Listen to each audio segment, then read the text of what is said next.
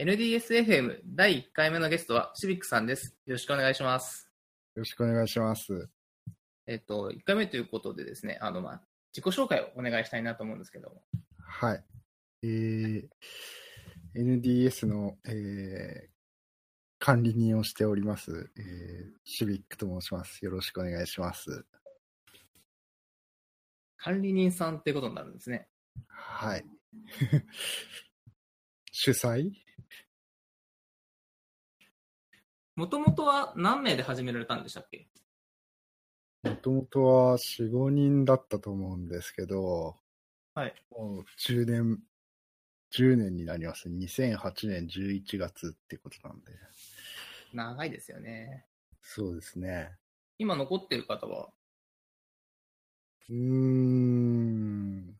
あとは、あのー、マサルさんとか、ユタカーとか、その辺ですかね。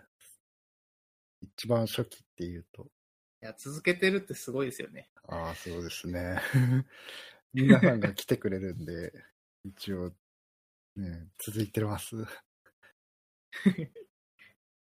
何か他に自己紹介で言っておきたいこととかありますか？うーん、特にないですけど。了解です。また、まあ、次回に何かお聞きしたいと思います。と本日は、えっ、と、NDS56 回目の勉強会の振り返りを行います。で、NDS 第56回は、えっ、と、セッションが8本、はい。とライトニングトークが4本あったんですからね。はいはいはい。そうですね。多いですよね。じゃあちょっと全部タイトル読み上げてみますね。はい。PM に役立つ Excel の機能と題しまして、広石橋さん、おすすめの機械学習関連サービスと題しまして、カサッチフルさん、私がおすすめする UI オートメーション C シャープ編としまして、アイライトさん、キネシスデータアナリティクスと題しまして、丹内さん、Next.js と Netlify で作ると題しまして、坂文さん、ソフトウェアの買い方と題しまして、ゴンちゃんさん、KQPHP のすすめと題しまして、山浦健太郎さん、ポッドキャスト開局のすすめと題しまして、私、リクタ。オンライン英会話体験記と題しまして、シビックさん、キャッシュはいいぞと題しまして、カミンチュさん、組み込み AI と題しまして、ゆきらぶさん。と最後に、えー私がみんなにおすすめするリーフレットと題しまして、ガタブツさんが発表してくれました。まず、石橋さんなんですけども、石橋さんは、あれですかね、プロジェクト管理に関する発表とかそういうのが多いんでしょうかね。そうですね。スーツネタってことで、石橋さんは、そういった、何ですか、あの、プロジェクトマネージメントとか、はい。そういった話をやっぱりよくしてくれます。うーん。面白いですよね。今回の Excel の話ではなんか知らないキーボードショートカットをいっぱい教えてもらった感じですか？まあ覚えてはいないんですけど。そうですね。Excel の、はい、えーいろんなショートカットキーっていうことで、まあ、お多分どれぐらいみんなが使ってるのかはわかんないんですけども、はい。そういった操作方法について話してくれました。ね、なんかキーボードショートカット一発で現在時刻が入るとか、結構 誰が使うんだろうと思うけど便利そうなショートカットがけいっぱいあったなって感じですね。そうですね。Excel のファイルをどうやって共有するんですかって質問したんですけど、ファイル共有はなんか未だに闇が深そうだなっていう感じがしましたね。そうですね。みんなでは破壊しないように声を掛け合って触ろうみたいな雰囲気がありましい。たあ。れもどうやってるんですかね。あの、やっぱ共有フォルダーとかに置いてるんで。あーあ、あ、でも共有フォルダには置いてるって言ってましたね。なんかロックはかかってくれるらしいって言ってたんですけど確かに。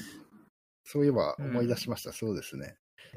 でもなんか、そのままファイル上書きしちゃったらなんか、上書きできちゃうだろうし、ちょっと怖い感じですよね。あの、ファイル共有っていうのも。そうですね。Excel で開いたら、Excel は読み取り専用になると思うんですけども、はい。そのファイルシステム上で、あのー上書きコピーとかしたら消えちゃうっていうのはあると思いますけどね。ですよね。きっと消えますよね。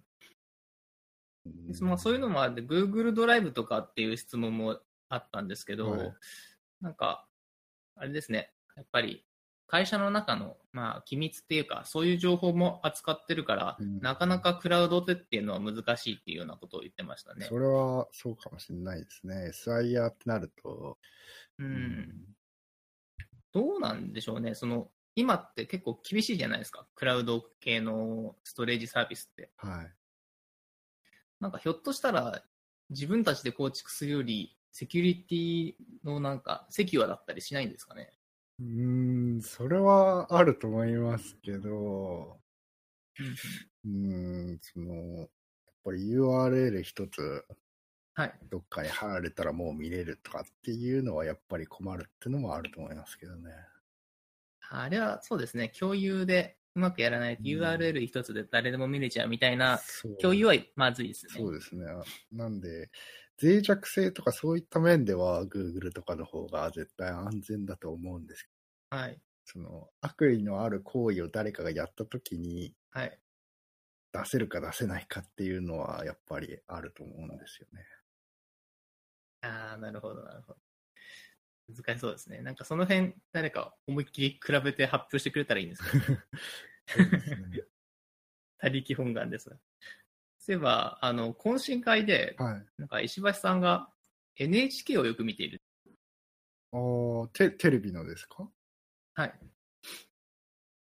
そう、なんていうか、人類の系譜みたいな、その、はいホモ・サピエンスとかそういう話に詳しいみたいな感じでしたあ、ね。そうなんですか。あーあ、なんか、ホモ・サピエンス全史を読んだとか言ってましたけど。あ、そうなんですか。なるほど。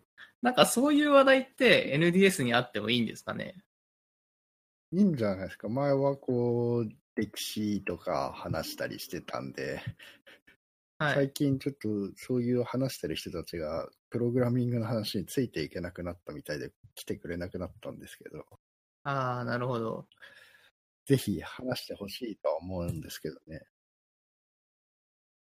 そうですね。なんか、そういう話もなんか面白そうですよね。そこを起点にプログラミングしてもいいかなと思うし、そうですね。なんかまあ、石橋さんにはそういう話も期待したいです。はい。で、そうですね。つんで、えっ、と、石橋さんの次に発表してくれたカサッチフルさんはい。の機械学習の話は興味深かったです。カサッチフルさんももう常連さんかと思うんですけども、はいはい。最近は機械学習の話が多いんでしょうか？そうですね。あのー前から統計ですとか、はい。そういうのを、まあ、統計を初めから勉強してみようと思って、こういう本を読んでみましたとか、はい。そういう統計の話から始まって、えっと、まあ、機械学習とそう発展していってる発表になってますね。はい。いろいろそういった、なんか、うんステップアップしてる発表を続けてると思います。ああ、なるほど。そうですね。で、今回の発表では AWS とか IBM、Azure とか、あそのクラウドを使った機械学習について話してくれました。はい。僕、会社ではあの GCP 使ってるんですね。はいはい。えー GCP の話もあると嬉しかったなと思いました。ああ、GCP については使ってないので、まだわかりませんっていう発表でしたね。そうですね。GCP ってやっぱその TensorFlow がやっぱ有名っていうか使ってる人が多いのかなと思うんですけど、はいはいはい。シビックさん TensorFlow とか触りました？触ったっていうか、うん、使ったぐらいですけど、ああ、はいでも、動かしてみたってことですよね。そうですね。でも、あの、自分でそのモデルをコーディングすることがさっぱりわからないですね。あそうなんですか。やっぱ難しいんですね。はい。なぜこうするの、こう書くといいのかっていうのが全然わかんないです。うーん、なるほど。なんかそれでやりたいですよね。うん、なその辺がやっぱり数学の知識がないとわからないんじゃないのかなと思いますね。なんかちょっと思ったんですけど、そうなんか、いろなんかハンズオンでいろんな問題を持ち寄って、はいみんなが解かなくてもいいから、解ける人に問題を解いてもらうっていうハンズオンやりたいなと思って、ああ、はいはいはい。なんかとりあえずデータはあるんだけど、なんかありそうだけど、あの、機械学習とかよくわかんないっていうような人たちを集めて、なんか問題だけやったらと、その、なんていうんですかね、テンサーフロー用に作ったあのモデルに食べさせて、何かしら傾向が出てくるか試してみるみたいなのやったら、なんか知識ある人もない人も面白いんじゃないかなと思って。そうですね。うん。その、ん言ってることがわかるかっていうのがあると思うんですけど、こうすればいいよっていう。まあ、そうですね。どうなんですかね。なんか、まあ、ちょっとどんなデータがあるかってピンとこないんですけど、うちの会社だと、はい。なんかよくわかんないけど、えっと、膨大なログデータがあったりするんですね。インターネットの広告関係の。はい。で、何かは、えっと、怪しい動きで、で、何かは普通、ほとんどが普通の動き、あの、動きっていうのが、は分かっていて、でたらめっていうか、こう、たえっ、と、ある程度こう絞り込んだものを、なんですかね、モデリンモデル作って、うんこういうモデルがいいんじゃないって誰かが作ってくれて、実際にそれに入れてみて、傾向が出てくるのかなっていうのを見るのだけでも僕はちょっと楽しいかなと思ったんですけど。うん。そうですね。その、学習させる部分のはいデータが多分必要だと思うんですけど、そうですね。そこのデータがあるかどうかだと思うんですよね。うん、これがその怪しい、こうんれが正常っていうのを区別できるのがあればいいなとは思うんですけああれってどうなんですかね？その、教師なし学習ってあるじゃないですか。ど。はい。あれは、その、例えばその、そのフラウドデータ、あのうちのログデータみたいなのだと、はもう8割9割は正しいんですよ。い。はでも1、2割、その、えーボットとかのデータが入ってるっていうデータがあって、い。はい。なんか教師なしでも傾向だけ出てくるのかなっていう印象があるんですけど。うーん、教師なしについてはちょっとわかんないですね。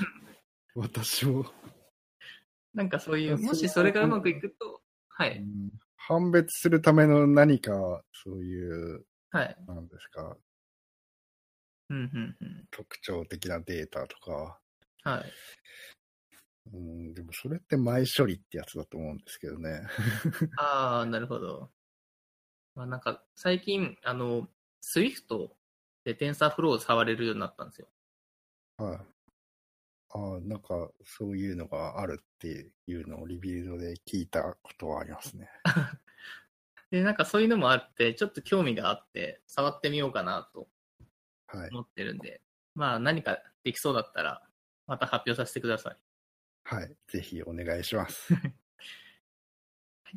で、その次の発表が iLight さんの UI オートメーション C シャープ編でした。はい。こちらどうでしたか？これは、うんと、ちょっとその、Windows 関係がよくわからないんですけど、はい。まあ、あの、スパイとか使って、その、はい Windows、Windows、Windows なんですっけ？Windows ハンドルはい。をこう捉えてやるっていうのは昔からあって、はい。で、それとは違う方法で、うんそのなんか、開発側がこう、用意、提供することで、はい。なんかその、自動化するみたいなのができるようになるっていうような話だったと思うんですけど。うん、うん、うん。なんかその、聞いてると割とその画面が表示されてないと動かないとかうん。あったんで、まあ、利用場所を選ぶのかなっていう印象がうんありました。まあ、そうでしょうね。UI のオートメーションのやつなんで、はい。まあ、その、ヘッドレスななんかではないよなとは思うんですけど。なるほど、なるほど。なんか、MacOS にもまあ似たようなのがあって、はなんですかね、まあ、画面をポチポチできたり、い。Apple Script っていうあのスクリプトランゲージで、なんかアプリケーションの挙動を読んだりしてたんですけど、まあ、ちょっと似てるのかなと思ってたました。そうですね。オートメーターですよね。そうですね、なんかオートメーターの前身みたいなやつあったんですよね。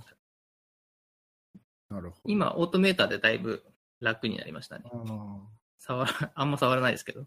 うん。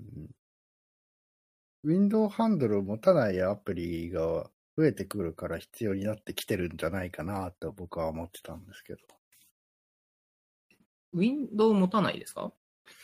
あの、ウィンドウハンドルって、その、ああ、はい。Windows が持ってるその部品があるわけじゃないですか。その UI のはいボタンだとか、そのテキストボックスだとか、はい。そういうの全部 Window ハンドルっていう ID みたいなのがついてるんです。はい。で、その ID を指定すると、そのコンポーネントに直接こう、アクセスできるような、うん、うん、うん。そういう仕組みがも元の Windows API にあるんですよね。なるほど。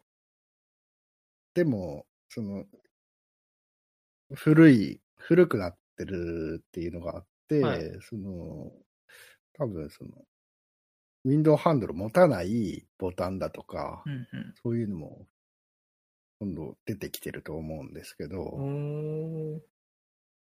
僕もよくわかんないですけど、コンポーネント、Windows のコンポーネントとしてのボタンではなくて、はい全部描画して、自分で描画して、その四角いボタン状の絵を描いて、はい。ここの枠内を押したらボタンだっていうような感じで作ったとするじゃないですうか。はい。ウィンドウハンドルって持ってないんですよね。うーんで。そういう風な、あの、アプリケーションっていうのが増えてるっていう感じなんじゃないかなと僕は思うんですけど。なるほど、なるほど。あこれ、知らないことを言うべきじゃないのかもしれないですけど。まあ、気になった方は調べてくださいということで。でも、あ、なるほど。そういうのはあるかもしれないですね。あのー、何ですか、新しめ、Windows の新しめのその UI のやつって何て言うんですっけえっ、と、すいません。僕も詳しくないんですよね。でもなんか、Windows 8か10から、あの、アプリケーション形式が変わったとかいう話も確かありましたよね。うーん、そうですね。あのウ Windows フォームじゃなくて、はい。あ WPF とか言うんああ、ちょっとわかんないです。そういうのだと全部もう、のっぺりしたものに描描画がだけされてるとか。でも Java のアプリケーションとかもそうになりますね。なるほど、なるほど。全然知らないんですよ、Windows。なんで、まあそういう全部描画されてるような、はい。えーアプリケーションだと Windows ハンドル持ってないんで、そのコンポーネント単位には持ってなくて、1個 Windows としてしかないんで、はい。そういうのは全部操作できなくなっちゃうのが、はい。その、開発側がこうつけてる。タグみたいなやつでアクセスできるようになるっていうよう。な感じじゃないかなと思います。なるほど。なんか背景がわかるとまた面白いですね。 Electron のアプリとかもそうなっちゃうんじゃないですかね。あー、そっか。あれは確かに全然 Windows じゃないから。うん普通の HTML の、はいそのコンポーネントでテキストボックスとか、はい。そういうのは Windows ハンドル持ってるような気がするんですけど、はいなんかボタンとか、そういうのってもう単なる HTML でもう作っちゃったりするじゃないですか。そうですね。そうなってるやつだと多分ないかな。なるほど。ブラウザ系だと、そのまあエレクトロみたいな、ウェブドライバー使うんじゃないですかね。セレニウムですか、昔で言うと。ああ、確かにそうですね。うん、そうだ。ブラウザであれば確かに Web ドライバーがあるから、うそっか、UI オートメーションは別に関係ないような気がしますね。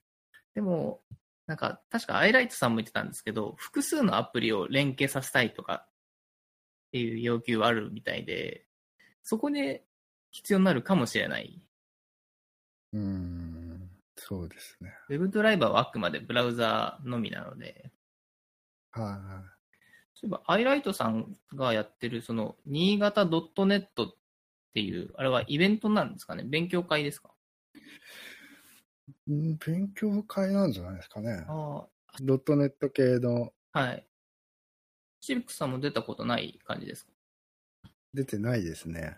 うーん。あの、マサルさんとはい。アイライトさんがやってる感じが。しますね。なるほど。まあ、新潟 .net ちょっと興味深いですね。はい。で、次の発表が、丹内くんのキネシスの話でしたね。これは、うんはい。キネシスもまだちょっとよくわからないところがあるんですけど、まあ、はいでその大量なストリーミングデータを処理する、はい。そういう方法っていうような感じですかね。そういう風な感じだと思います。あの、SQS とかもあるじゃないですか。はい。急の方ですよね。はい。はい。用途としてはやっぱ全然違うんですかね。うーん、どうなんですかね。でも、ストリーミングなんでもっとこう、ダラダラ流れる感じでもいいんじゃないですかね。急だとこう、はい。ジョブみたいな単位が、メッセージ単位っていうのがなんか区切れてるのが来るかもしれないですけど、ストリーミングだともっと細かいのがずっと垂れ流すって感じがあるのかもしれないですけど。まあ、なんか使うの難しそうだなって思ったのと、丹内くん最後おすすめじゃないって言ってましたからね。うんなんかその、コスト的に割に合うのは相当でかい規模じゃないとないのかなっていうのはあるのかもしれないですそうですね。なんかその、パワーを使いきこなせる。レベルうんの業務がなかなかないっていうような感じを。そうですね言ってましたねストリーミングでデータ処理するっていうのがまず結構また、うん。そのね、ディクタブさんのとこならあるのかもしれないですけど、あ、うちはありますよ。はい、そういう処理するっていうのがまたはい。限られてくるとも思いますし、そうですね。で、それをマネージドでやりたいっていうのが、あやっぱりまた相当でかいところじゃないとないのかなって気もしますね。そうですね。うちはですね、GCP のパブサブっていうのを使ってるんですけど、はいはいはい。ちょっとあの、キネシスとは違うかもしれないんですけど、それもストリーミング、ストリーミングっぽく使えて、なるほど。そっちは使ってますね。はい。で、サカプンさんもすっかり常連さんですかね。そうですね。だいたいいつも、あれですか、あの、JS のフロントエンドの話が多いんでしょうか？そうですね。あとなんかこう、趣味だったりする話もあると思うんですけど。あ、そうなんですか？うん、なんか前は、えーと、なんですっけ、あの、Spotify とかそういう定額音楽サービスについての話とかしてませんでした そうなんですね。あ、あったかな。僕何回出たかな？ちょっと、はい。何、2回か3回は、あの、勉強会でお会いしてるんですけど、はいはい。そっか。そうですね。なんかそういう面白い話してくれてるような印象がありますね。まあでも、確かにフロント系が主戦場ではい。やってくれてるって話は多いですねう。ん。今回、その、紹介してくれた、その、Next.js と、あと、はい。Netlify かな、はい。のサービスの紹介ってことで、なんかまあ、うん。全然違う話2つだから、まあ、2本立てだったなっていうのが イメージがあったんですけど、はいは Netlify 面白いなと思って、い。うん。そうですね。僕も面白いなと思いましまあ、 CircleCI とか、まあ、自動ビルドしてくれるサービスって結構多いじゃないですた。か。うん。はいはい。でもなんか、あのーなんですかね、その、例えばビルドしたその HTML とか JS のファイル一式をポストしてくれるサービスって、僕初めて見たんですよね。うん。まとめてやってくれると便利だなと。そうですね。CDN 的なのって、はい。うん、割とそういう感じなんですかね。CDN? ホホストまではしてないって感じああ、そう、そっちもやってたらす、はい。ちょっと CDN もっていうのは全然考えてなかったんで、後で調べてみたいと思います。で、その次が、えー、ゴンちゃんさん。かな、あはい。のソフトウェアの買い方というタイトルで、まあ、あの非常に難解な Windows のライセンスの話をうんしてくれました。はうん Windows でシステム組んだことないんですけど、いあんなに大変なんですかね？うーん、そうなんですね。だから、やっぱ自分で購入して、はい。セットアップして納品するみたいなことはちょっと考えにくいですよね。そうですね。僕はちょっと想像できない感じですね。買うってこと自体は、あんまり、その、僕も SI 時代にもあんまり経験はないんですけど、その開発するってことしかしてなくて、はい。その調達だとかそういうのは全然やってないんですけど、まあめんどくさそうですよね。なんで、その、わかる人にやってもらうしかないなって。そうそうですね。あれもう完全専門職って感じがしましたね。クライアント側にもライセンスいるとかやめてほしいですよね。そう、僕もそれ思ったんですよね。その、せっかくあんなにその開発環境充実してる、うんだからもうちょっとクライアントがアップデートとかもしやすければ配りやすいんだろうになと。うんうん。クライアントがクライアントのライセンスいる。サーバーはサイバーのライセンスいる。それぐらいにしてほしいですよね。ああ、そうですね。それぐらいだと嬉しいですね。なんかそのクライアントがサーバーにアクセスするのにもライセンスいるとか、もはいうわけわかんないじゃないですか。確かに、確かに。確かにな。どうなんでしょうね。Windows、まあ、マイクロソフトか。マイクロソフトってまだ Windows で儲けてる感じなんですかね。うーん。儲けてはいるでしょうね。なんかその、なんだろう、一時期はその Office、Windows だった世界から、今、Azure とかやってるじゃないですか。はい。だからなんか、ちょっとその、ライセンス、ゴリゴリなビジネスからは離れてってるのかなって期待してるんですけどね。うーん、そうですね。サブスクリプションでやるのが一番いいような気がしますね。あんなめんどくさいと。確かに。ちなみに僕、Windows、まあ、いつも興味深いんですけど、ワンライセンスしか持ったこと、持ってなくて、うん。8.1なんですよね、まだ。ジークさん持ってますか？私は、そうですね。個人では今は持ってないですね。あ、そうですか。はい。会社の方のは、その、MSDN のやつがあって、それで開発の、その仮想環境のやつとかは使ってますけど、ああ、なるほど。うんう。ちはそうですね、ほとんど用途がないんですよね、業務でも。うん、唯一、その、Windows の Edge とか IE とかのブラウザーのチェックをしなきゃいけないんですけど、うん。そっちも今、うん。そういうなんかそのクラウドのサービスがあるんですよね。ああ、あの、テストをしてくれるってやつですよね。はい。それこそさっき言ってた Web ドライバーでテストをはいはい走らせることができるんですけど、はその他にそのライブ環境みたいなのもあって、い。はいはいはい。その実際にブラウザを触れるんですよね。その Chrome の中でエッジが走るみたいな。調べたことはあります。セレニウムの、うん、はいなんかその、えーリモートのやつですよね。それで、それをサービスとしてやってるっていう感じですよね。そうです、そうです。それがまあ、なかなか、まあ闇が深いプロダクトなんですけど。まあ、Windows そ買い揃えて、あいろんなバージョン置いとくよりはずっと楽なので使わせてもらってますね。あーうん、確かに。それは、その、テストする上ではそっちの方が、そうですね。ブラウザースタックとか、ソースラボズとかそういうの。あ、そうです、そうです。あの、うちはブラウザースタックですね。はいはいはいやーまだ IE7 のアクセスがあるんですよ。i7、IE か、IE7 か、Windows 7じゃなくて、違います。それはひどいな。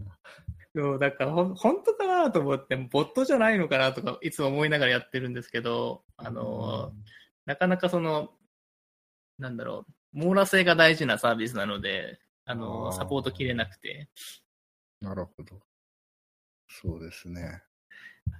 まあ、そんな感じで、Windows は、には、えっと、お世話になっております。はい。で、その次の発表が、ケーク PHP の話をはい。山浦さんがしてくれましたね。はい。NDS で PHP の話って珍しくないですか？そうですかね。そうですね。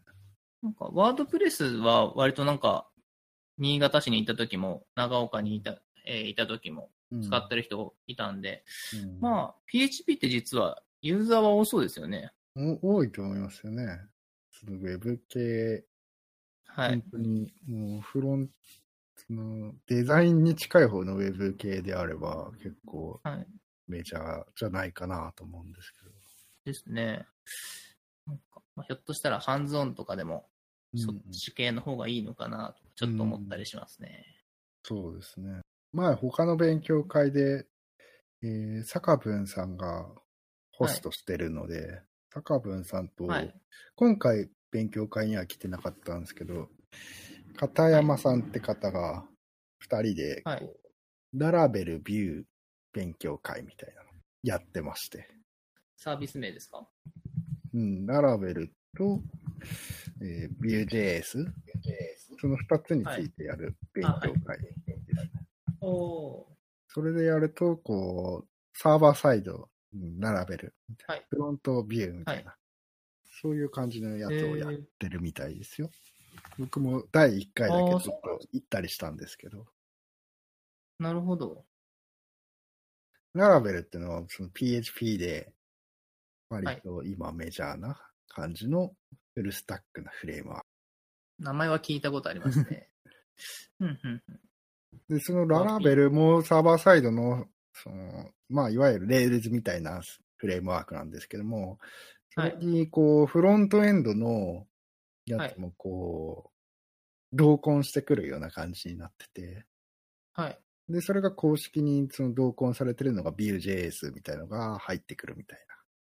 感じだったようなね。公式というか、うん、うんうんララベルなんとかっていうのがあって、はい。それだと Vue.js がもう入ってるみたいうんな感じだった気。がします。なるほど。それは便利そうですね。うん。そうすると、こう、フロントエンドとサーバーサイド一緒になってやれるみたいうん。そうですよね。なんかその、レールスとか使って、僕最近使ってないんですけど、また、その上に別の、なんか Vue- Vue.js とか React とかの全然違うフレームワークが乗っかるのもちょっと大変ですもんね。うん。そうですね。あと、最近のフロントはやっぱりこう、SPA みたいな感じになってくるんで、サーバーサイドって言っても、はい。レストで JSON を返してくれればいいみたいな感じになってくる。そうですね。ただ、あの、サーサーバーに、あの、ボットとかがリクエストを投げるじゃないですか。はで、まあ、割と返さないといけないイメージがあるんですよね。その、サーバーサイドレンダリングみたいな。い。ことをしてなんか、URL を見ると、なんか3階層ぐらい深いパスを指定してるんだけど、ーうん。実はファイルはトップにしかなくて、うん。パスはその JavaScript で、うんえっ、と、うん。仮想的にやってるみたいなうん。ことを多分 SPA はやってるんですけど、はいはでもその URL 自体は、その、きどこかに記録されて、い。うん。ボットは叩きに来るんですよね。うんその時に、まあ要するに、はいその JS で、JS が動いて、はその結果、あの、その URL で結果が返せればはい。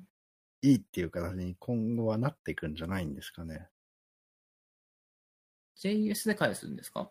あの、例えばその3階層ぐらい掘った URL でアクセスがあった時に、はい。えっと、まあ、HTML としては空っぽみたいな HTML 返して、で、はい結局、最終的にはその3階層目の URL に適した画面が構築されれば、はい。い、い感じになってくるんじゃないんですかね、将来は。あーちょっと僕が知ってる範囲だと、うん。2種類やり方があって、うん。その JS 自体をサーバー側でもレンダリングして、そのまあ DOM を構築して、うん。HTML を作ってはいは返すっていう方法が一個あるんですね。い。うんうん。それであれば、まあ、その、ボット的には、はいサーバーサイドのアプリケーションとた変わらない感じでできるってことですよね。そうですね。それはそうなります。で、もう一個は、なんか、その、まあ、スタティックなページであれば、はい。あらかじめその、レンダー結果をどこかにストアしておいて、は普通のスタティック HTML をあらかじめ作っちゃうっていうようなこともやってるみたいですね。い。はい。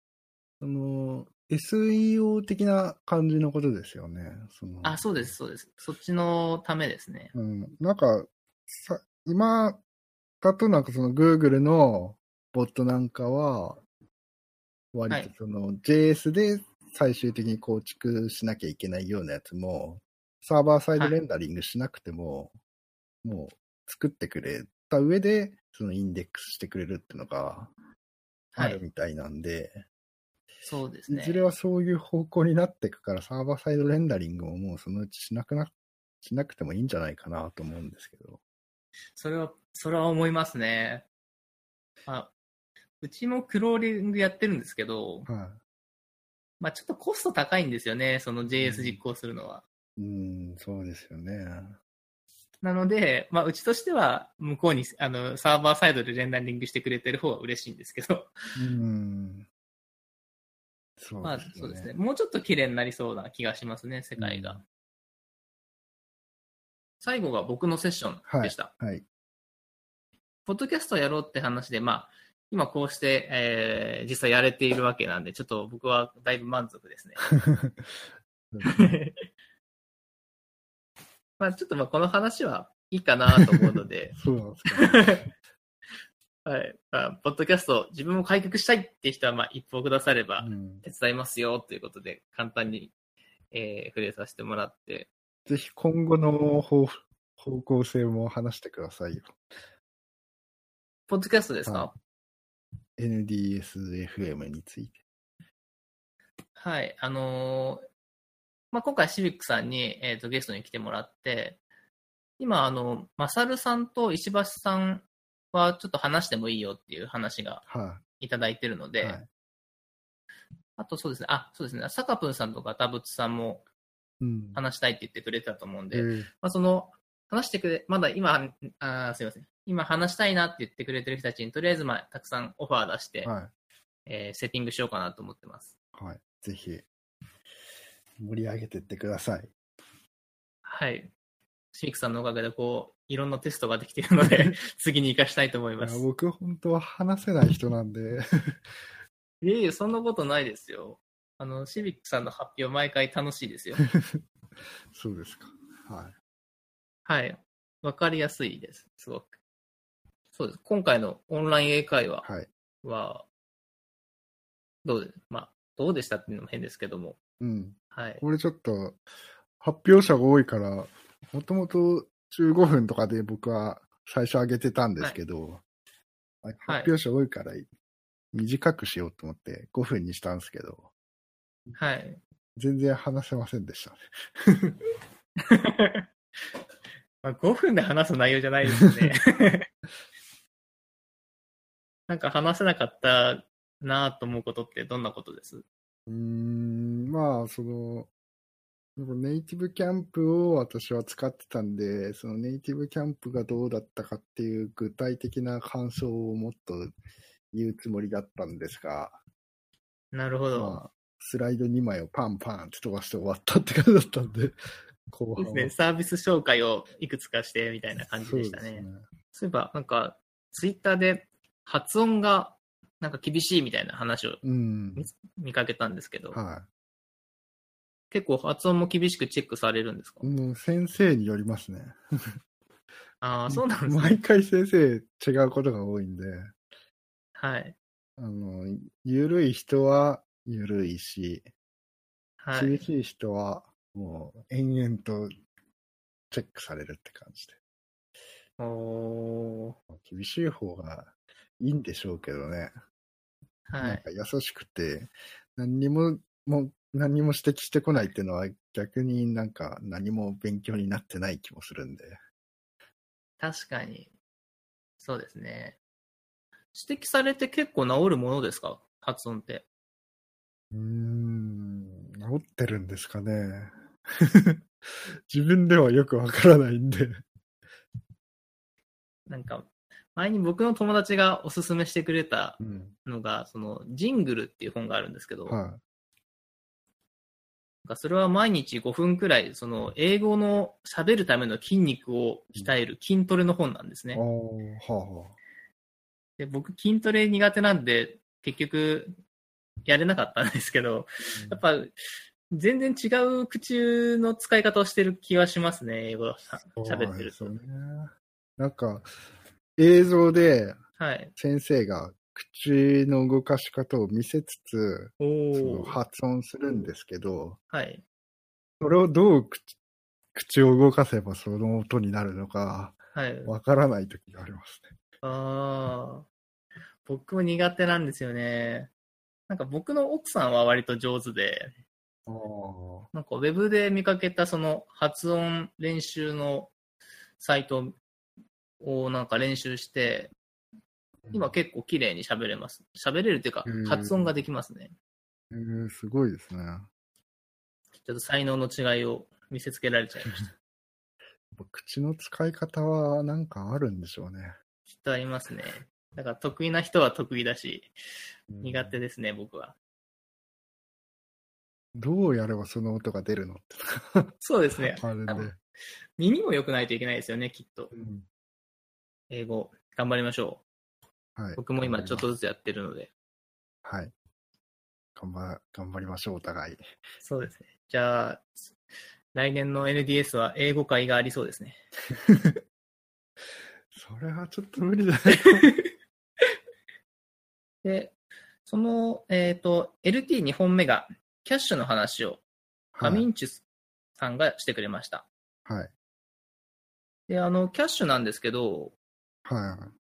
あの、発表聞いてから、あの、全然知らなかったんで、何回か調べたんですけど、うん未だに。よく分かってなくて、はえっと、クレジットカードは必要なんですよね？サービス使うには。い。いや、必須じゃないですよ。あ、そうなんですか？はい。クレジットカードなしでもいいですよ。なんかカードを作るみたいな、あの、ステップがあって仮想、キャッシュが、キャッシュを使うと、はいそのバーチャルカードってのが作れるんですね。うーん、だから自分がそのキャッシュに入金するためのクレジットカードってのもあるんですけど、ああ、なるほど。それは別に必須ではないですね。ああ、なるほどな。キャッシュにお金入れる手段として、はいク。レジットカードも選べるってだけですね。おおー。あれ、あと、もう一個気になったのが、はい。あの、カミンチュさんがその、実店舗でも使えるって言ってたと思ったんですけど、はい。それがはい。最近始まって、そのキャッシュのバーチャルカードってのが今まであったんですけども、はい。バーチャルカードの代わりにリアルカードってのを使えるようになったって。ああ、でそれは本当にクレジットカードがもらえる。はうーん。で、使った時にはい。キャッシュの、えー、ウォレットからお金が減るっていう感じです。うーん。その実カードかな？がないと、はい。実店舗では使えない感じですか？そうですね。バーチャルカードなんで、はいあの、まあ、クレジットカード番号と、その有効期限みたいのが、画面上に表示されるだけなんで、うん、うん、うん。その、ネットショップみたいなやつだと、まあ、はいそこに、その番号を入力すればいいだけなんで、はい。それは問題ないんですけど、じ実店舗だとそういうのってできないじゃないですか。あのピッて通さないといけないんで。はい。で、それのためのカードなだけですね。なるほど。ちょっと分かってきました。なんか良さそうですよね。受け取りだけで使ってもいいと思いますし。あれ？受け取りで使って出せるんでしたっけ、あ、使えるだけかな？そうですね。現金には絶対戻せなくて、はい。あのーあ、なるほど。使って消費するしかできないんですよ。なるほど。入れたら最後って感じがあります、そうですね。はい。現金化するのはやっぱ法的な問題があるんで、ああ。まあ、トラブルも多そうですよね、できたら。そうですね。あの、マネーロンダリングになっちゃう感じがあるんで、それは基本的にはできないんです。ただ、使い道としてクレジットカードで払えるとか、はいえースイカに、えーチャージするとかはできるんで、はい。まあ、まあ、そしたら現金みたいなもんですよねっていう感じなんですけど。なるほど。で、はい次のライトニングトークが、えっ、と、組み込み AI について、あの、ゆきラブさんが話してくれました。組み込みで、その、なんですかね、あの、機械学習の、まあ、成果を使うっていう感じ、面白いなと思って、うん。はい。すごい新鮮でした。うん。なんか、ゆきラブさんは、その、プロトタイプカフェっていうのを新潟駅の近くでもやってるそうで、は僕の友達のファミコンニート君が好きそうなんで、とりあえず紹介しておきました。い。なんか、うん。はいまあなんかみんな来て、うんはい何でもしていいよみたいな感じなことは言ってたんで、ぜひなんか近くに寄れる人がいたら、なんか行って話を聞いてみたらいいんじゃないかなと思いますね。はい、そうですね。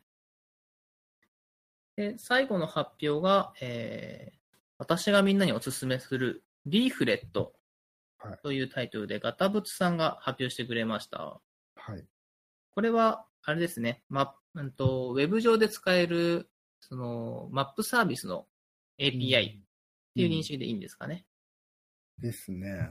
なんかもう初めて聞いたんで、あ、そういうなんか、なんか Google とか Yahoo 以外にもやってる人いるんだなって感じでしたうね。ん地図自体は、オープンストリートマップを使うって感じなんですかね。その、どうなんですかね、そういう単語が出てたとは思ったんですけど、ななんだったかな、うんちょっと、どこかのメーカーさんでしたっけ？そういえば。ああ、そうなんですかね。でも地図ってやっぱり、うんはいどこを使っても結構金取られる、結構な金を取られるっていう感じがあるのそうですねで、。唯一オープンストリートマップが、そのオープンではあるんですけど、はい。なんかその API 使うのも、まあ、これはその開発用として用意してるんだから、これでサービスでは使うなよみたいな感じではあったと思うんですけど。ああ、そうでしたね。よくわかんない料金、なんかお金払ったら使えなくなるジャンルが出てくるとかよくわかんない感じでしたね。うん。やっぱそのタイルサーバーって結構、はい。その、運用していくのが大変だと思うんで、確かに。どこもタダで使わせる気はあまりないのかなって気はしますね。うん。まあなんか、地図ってすごい身近な話題なので、あのなんか使えるのがあるといいですよね。うん。Google マップもはい最近、あの、有料あになってそうなんですか？うん。今まで結構、その、えーとなんだ公開してるところには使っていいよみたいな感じだったじゃないですか。はい、そんな感じだったと思います。それもなんかダメみたいな感じになるような感じだったと思いますよ。ああ、そうなんですね。あの無料枠みたいなのがうん。ちょっとだけあるのかもしれないですけど、よくウェブサイトとかで、はい。企業ウェブサイトで、えーアクセス、はい。会社へのアクセスはこちらみたいな感じでは地図乗っかってたりするじゃないですか。い。よくありああます。いうのが ダメになってくみたいな。えー、それ、きついですね。コンパスとか使ってますもんね。うん、そうですね。そのスタティックなはい。やつだけはいいのか、モバイルは OK だったような気がするんですけどいろいろありますね。モバイルは許すけなど、PC はダメだったような、そんな気がしますね。えだから、ま企業ウェブサイトとか全部ダメなんですよね。ー、うどうんなんでしょう。突然じゃあ使えなくなったりしそうですね。Google さんだったら。うんうんあまたなんか、た定かじゃないこと言ってるかもしれない。そうですね。皆さん、きちんと、えー情報を検索してください。そうですね。まあ、ということで、あの、えー振り返り行ってみました。はい。どうでしょう？話し足りないこととかないでしょうか？いや、十分話しましたよ。ありがとうございます。じゃあ、えっと、締めましょうかね。